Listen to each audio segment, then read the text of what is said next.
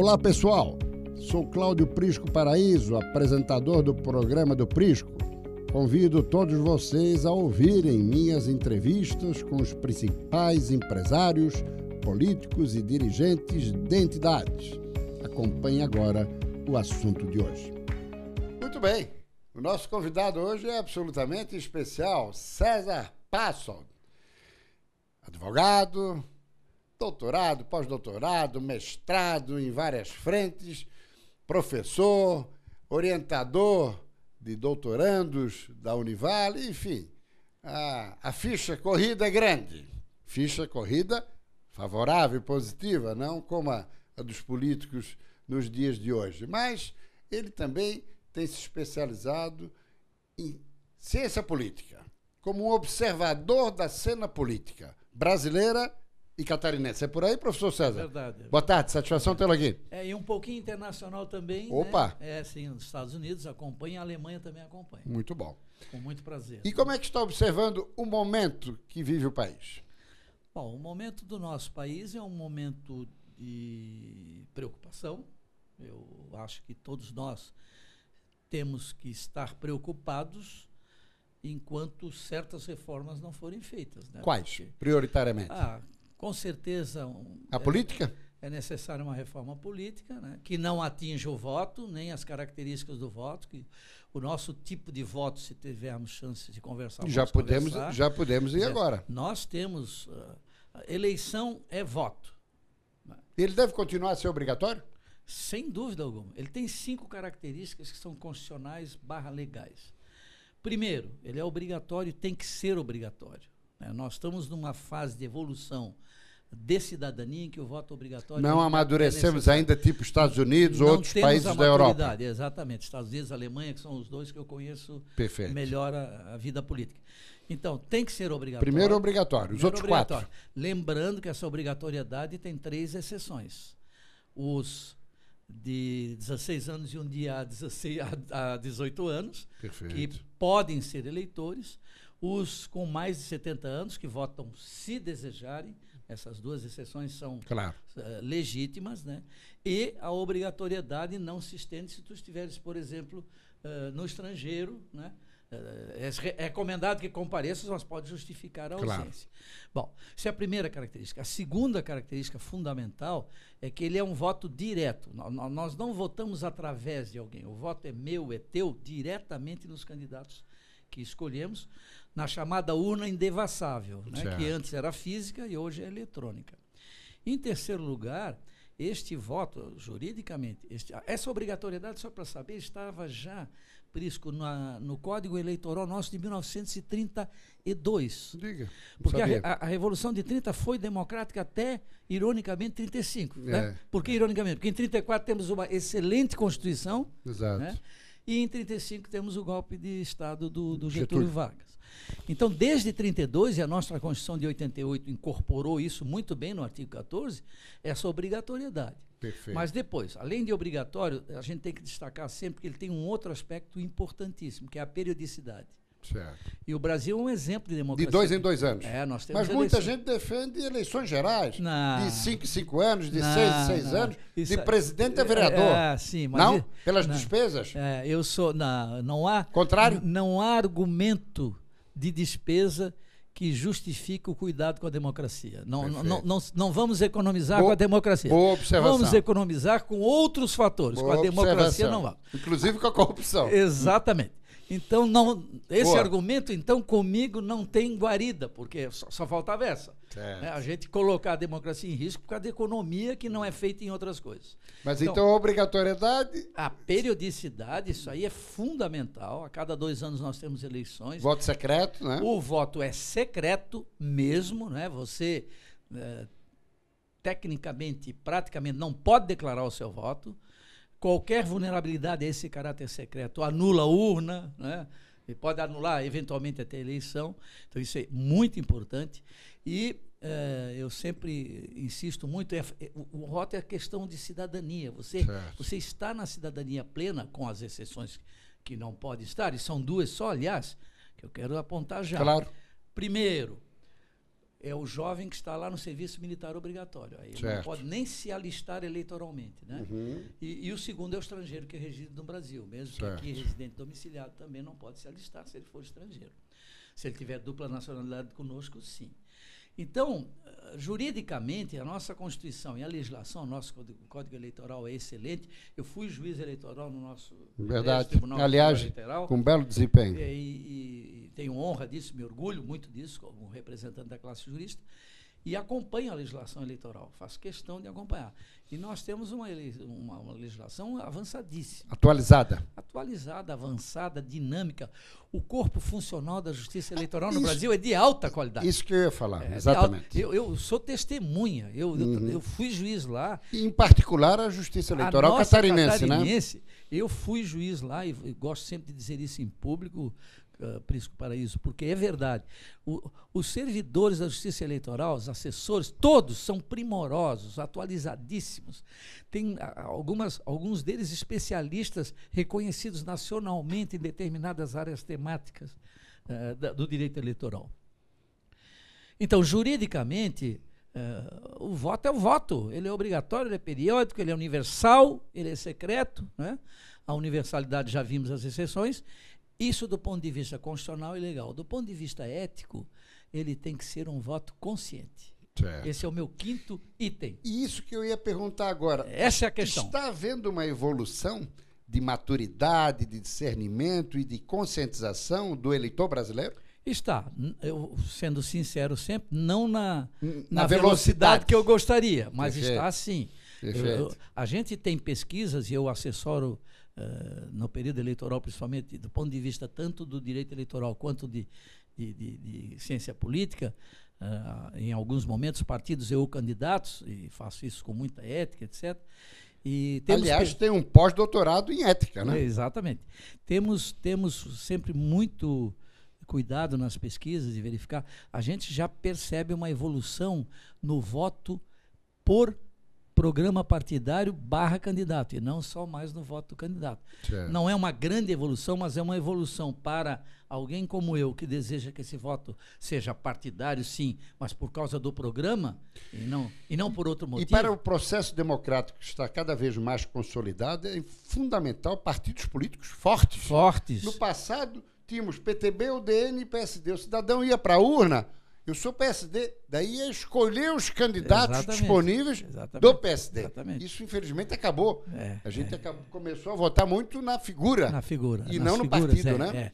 E a ideia é, eh, principalmente para o legislativo, para o executivo também, é, é você ter o candidato comprometido com o programa do partido e você estar votando no candidato porque você viu, leu, entendeu e adotou aquele programa partidário. Perfeito. Nós temos uma tradição, e aí vamos respeitar os exemplos que tu desse, por aspas, pior que fosse na época, o DN tinha o seu programa, ela era assumidamente não neoliberal, liberal. Liberal. né? O PTB era assumidamente social trabalhista. Trabalhista, né? Não é? A UDN liberal e o PSD era assumidamente o partido que desejava conquistar o poder para realizar obras. Uhum. Esses três eram. Tínhamos o PDC, do período de Franco Montoro, Exato. que adotava a postura da democracia cristã, inspirado eh, num grande teórico da democracia cristã francesa, o famoso Padre Lebré. Uhum. Era um partido coerente. Depois nós tivemos, e eu faço sempre essa justiça, depois nós tivemos o Partido dos Trabalhadores com um programa, então, muito consistente, Uhum. muito coerente. Mas que depois de longo tempo no poder veio a nos decepcionar. né? Exatamente por quê? Porque começou a descumprir o programa. né? Na, na minha opinião, e digo isso sempre respeitosamente, qualquer outro contrário, no primeiro mandato, o presidente Luiz Inácio Lula da Silva procurou cumprir o programa do, do PT. No segundo mandato dele e dali em diante com os mandatos da presidente Dilma, houve um afastamento daquela, daquela carta E, e programática. houve um aparelhamento muito forte do Estado brasileiro, né? Também, o também, também. Professor. Também. Agora, as eleições foram mantidas, quer dizer, sabe, a periodicidade aconteceu, eu insisto sempre nisso. A Certo. nossa democracia pode ter sido ameaçada e às vezes até é, mas a gente segura a democracia brasileira por causa, desculpa insistir nisso, da periodicidade do voto.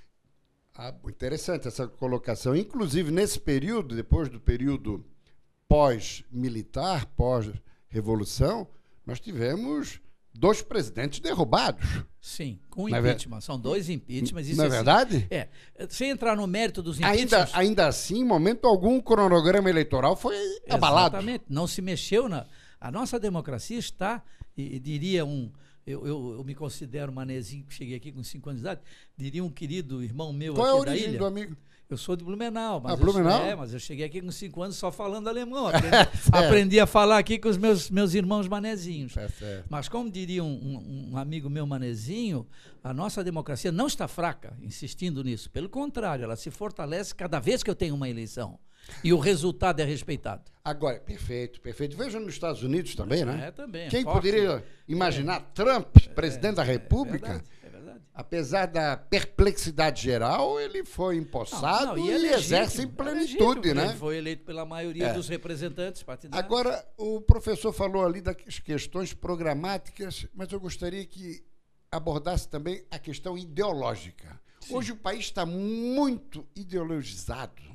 E isso, inclusive, vem sendo alimentado pelo próprio presidente da República de maneira inadequada. Ou seja, polarizando cada, cada vez mais os sentimentos da própria opinião pública. Não lhe parece um equívoco? Bom, em primeiro lugar, eh, depende do conceito que nós vamos dar para o, verbo ideologizar que tu utilizasse.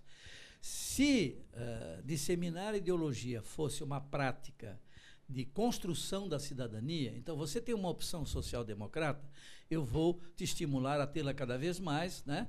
Eu vou explorar contigo a história da social-democracia, que é Claro. fundamentalmente na Europa, ver o que, que eu posso adaptar para o Brasil, e assim para a democracia cristã, e assim para o liberalismo. Mas o presidente focaliza isso no tom da radicalização, É, é, agora, né? Inclusive dos quero costumes, né? É, aí que eu quero chegar. Quando há uma radicalização, é, volto a dizer, felizmente a nossa democracia é forte, porque já tivemos radicalização também do, do outro lado, em alguns momentos. Verdade. Então, do outro lado que eu chamo é de, em dado momento, um tipo de esquerda radicalizando. Sim, eu, não vou, eu não vou generalizar. Bem, bem lembrado, bem Não lembrado. vou generalizar. Bem, bem lembrado, né? bem lembrado. E, e agora, em um momento, um tipo de direita, para ficar com o espectro tradicional, Sim. também radicalizando. Verdade. Nós temos um fenômeno agora, por isso que eu vou dizer o óbvio aqui, mas que, que se diferencia de, da realidade política brasileira de, por exemplo, 10 anos atrás, 6 anos atrás, que são as redes sociais e a sua força. né?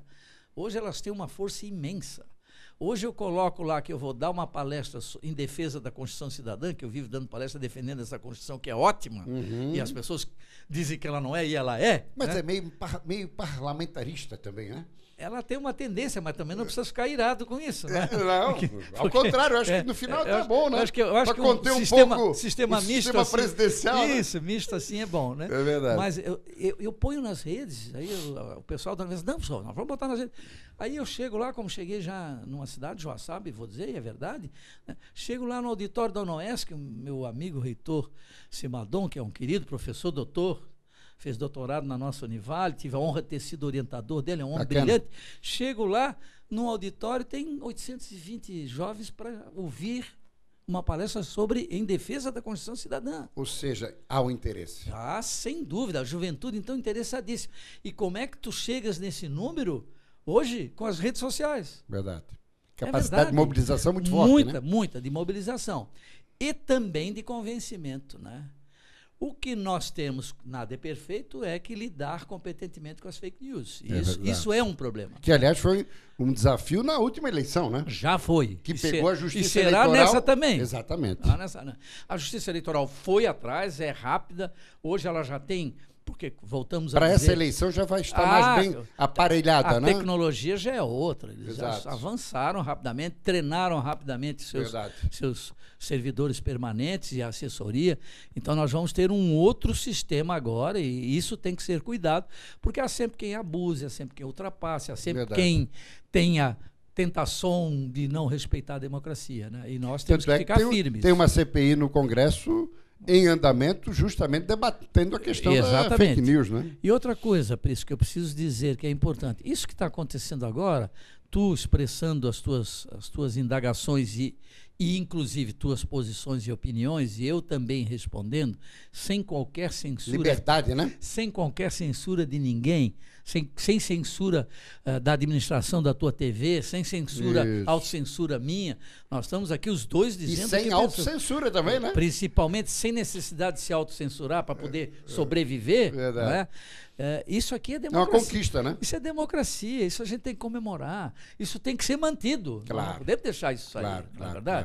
Claro. Nós temos que tomar muito cuidado Agora, com isso. Na sua avaliação, é a eleição deste ano, e o nosso papo gira muito também em torno dela, é, qual vai ser o epicentro dela em termos de avaliação do eleitorado brasileiro? Bom, em primeiro lugar, houve uma evolução, volto a insistir, as pesquisas que eu conheço daqui do resto do Brasil, uh, das eleições municipais, das últimas três, eu acompanho as eleições sistematicamente em meios de comunicação, 12 eleições, são 24 anos já. Né?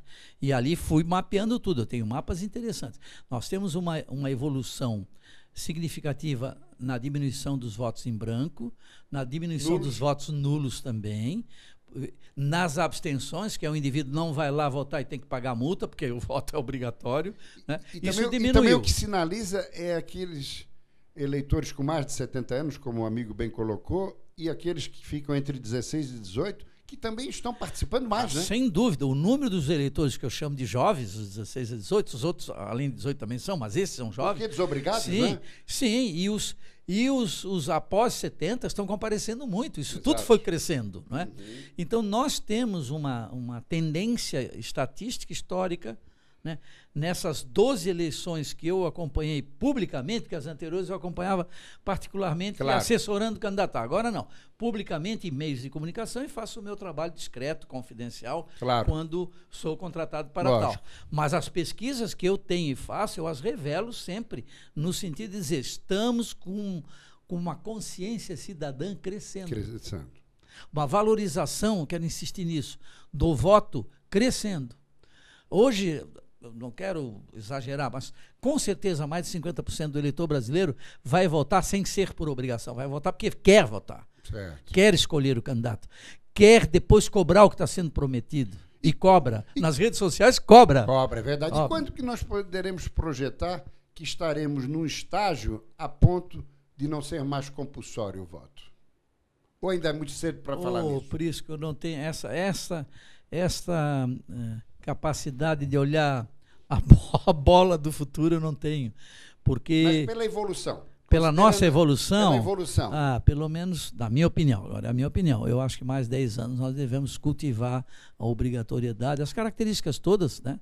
E, deixa eu insistir, tem uma condição ética que é a sexta, as cinco nós já vimos, que é assim, é o voto consciente. Eu tenho que ir lá escolher com consciência. Eu vou escolher esse candidato por isso. O que, que é consciência? É eu ter argumentação para a escolha que estou fazendo. Sem apelos outros. Isto. Fisiológicos. Fisiológicos, sentimentais. Eu, eu tenho pesquisa que. Monetários. Não, é, monetários, mas eu tenho pesquisa de, de, de uma faixa significativa, Prisco, dizendo nas pesquisas, né, eu respeito isso, claro. dizendo o seguinte: que votou porque aquele é o candidato mais simpático. Porque é, aquele é, se comunica melhor. É muito pouco isso, né? Não, é pouco, sei, como, como argumento, sim, mas é um número que chegava, chegava a preocupar. Preocupante. É, né? é, isso também está diminuindo. Né? No que eu tenho acesso, está diminuindo. Uh, volto a insistir, as redes sociais têm realmente neste ponto, contribuído para o aumento da conscientização política. E o papel das mulheres, considerando aí todos ah, os trabalhos que são realizados aí, sim, sim. de várias operações do Ministério Público, Polícia Federal, Lava Jato em especial, onde 95% dos envolvidos são homens. Isso pode fazer com que a mulher passe a ter um protagonismo maior? Sim. Em primeiro lugar, ela deve ter esse protagonismo, já deveria estar tendo há muito Com tempo. Com ou sem cota? Sem cota. Também é, acho. É, a cota é uma limitação à participação Também delas. Não, não, isso eu não tenho dúvida sobre isso. As mulheres são absolutamente iguais aos homens, segundo a nossa Constituição. Então, a e hoje são maioria. São maioria, não temos dúvida. Isso também estatisticamente IBGE mostra. Mas cota é um absurdo. Cota é uma agressão Concordo. ao princípio da democracia.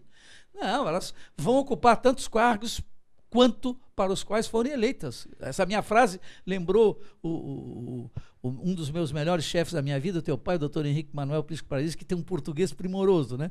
Eu acabo de pronunciar uma frase ao estilo dele. Cota é antítese de democracia. Verdade. Tá, não só cota ali para, para as mulheres, como outro tipo de cota. Inclusive para afrodescendentes Sim, e tudo sim. mais, né? Todos têm todos os direitos. Nós temos que avançar nisso. Isso, isso me preocupa. É contra a cota também nas universidades? Só para pegar uma Ah, beiradinha? eu, eu posso dar o meu argumento. Eu sei que eu perco muitos pontos com muitos. Eu, eu sou contra. Porque Também sou. Eu sou contra por quê? Vou te dizer por quê. A minha experiência me mostrou que o- os estudiosos inteligentes não têm cor nem sexo. É isso aí. É? Eu sempre chamo isso, até tem um, um ex-aluno meu que, que Até acho que é preconceituoso isso. É, é- é preconceituoso, primeiro. Segundo, é, eu, é, a- a- essa cota me preocupa porque ela confina a É entrada. verdade.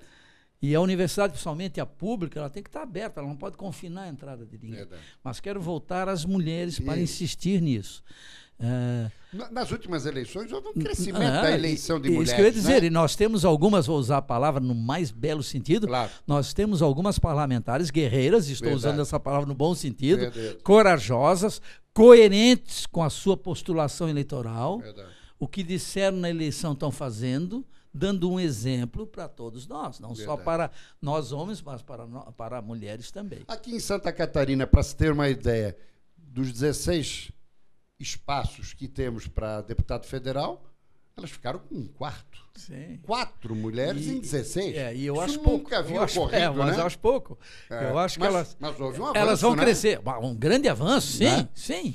Professor César Passos, olha, o nosso papo está muito agradável, daria para ficarmos aqui uma hora e nem combinamos, hein? Embora a sintonia É verdade, é verdade, é verdade. tenha sido Agora, deixa eu só fazer a brincadeira. E a nossa chefe aqui que está controlando já avisou ali diversas avisou. vezes que o tempo está terminando. já, já estourou, mas efetivamente vamos marcar um retorno a, a esse bate-papo ainda antes das eleições, porque o professor César Passos vai ser requisitado, se assim aceitar, Sem pelo dúvida. SBT para participar da nossa cobertura de eleições, pela sua lucidez, pelo seu brilhantismo e pela sua coerência nas formulações. É, eu Uma estou palavra final, bem professor. final. Primeiro dizer que eu estou com relação às eleições eh, modestamente à disposição dos veículos de comunicação para esse tipo de intervenção. É um Perfeito. cientista independente que É está ali aí. trabalhando da melhor maneira possível para ajudar a cidadania brasileira E a- participando de a vários se consolidar. veículos, Sim, sem sim, exclusividade, sem dúvida. para que todos os, Exatamente, os, não. os telespectadores Isso. possam desfrutar. Né? Não há essa exclusividade, porque eh,